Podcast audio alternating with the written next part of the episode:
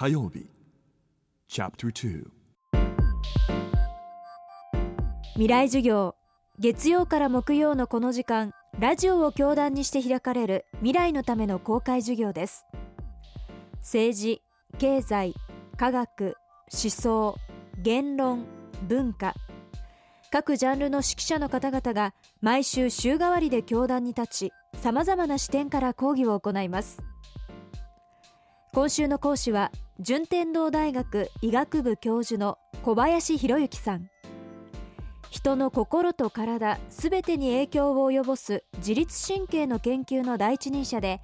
スポーツ医学の分野では数々のトップアスリートに医学の立場からコンディショニング指導を続けています。小林教授は東日本大震災とそれに伴うさまざまな出来事が日本人の心と体にボディーブローのようにダメージを与えそれが自律神経のバランスを崩している。そうおっしゃっています。ではそのバランスを取り戻すにはどうしたらよいのでしょうか。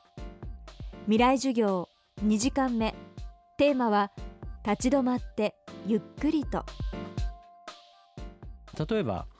私が見てる例えば MotoGP の日本チャンピオンの選手とか F1 の子たちっていうのは必ず交感神経と副交感神経って1対1で安定してるんですよ。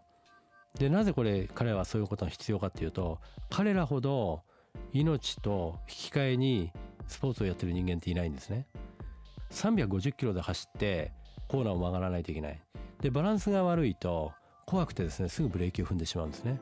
ところがバランスのいい時っていうのは350キロで走ってようとコーナーに回る時止まって見えるんです。そういうバランスが良くなる。ってことはやはり副交感神経を上げればそれだけですね体調もモチベーションも判断能力も全部上がる。だから副交感神経を上げるにはどうしたらいいかっていうことで彼らが実際にやってるのは、まあ、呼吸法ですよね。やっぱり人間って呼吸を意識してない。だからこれ簡単な話では朝の歯磨きですね。パニックの時の朝の歯磨きってやってると分かるんですけどもほとんど呼吸してないんですよ。だから余計パニックに増長するというかですねそういう状態になってしまう。だそれをちょっとゆっくりする。歯磨きを。その瞬間に自分で呼吸をする意識が出てくるんですね。だから一つはですね動きをゆっくりして呼吸を意識するっていうのがこれが一番副交感神経を上げる一番いい方法ですね。であともう一つは今度はじゃああの体の内部から上げるにはどうしたらいいかっていうとやはり水を飲んだり食事ですね、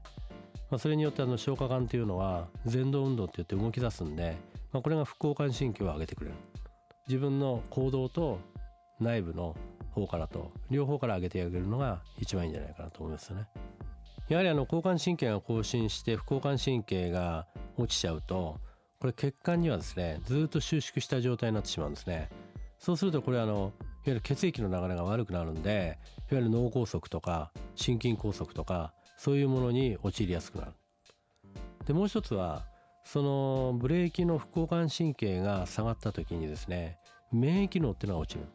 例えば我々のところにこうウイルスが感染したり例えばインフルエンザだ風邪だってなった時にですねそれを攻撃してくれるリンパ球のナチュラルキラーセルっていう活性化がものすごく落ちてしまうんですね。だからものすごく風邪をひきやすい。そのいい例が最近今年はですねものすごく風邪の人の数が多い。これは多分その311からのそういう影響がですねずっと続いてることによるものではないかというようなね仮説はありますよね。そしてこの番組はポッドキャストでも配信中です。過去のバックナンバーもまとめて聞くことができます。アクセスは東京 FM のトップページからどうぞ。未来授業。明日も順天堂大学医学部教授の小林博之さんの講義をお送りします。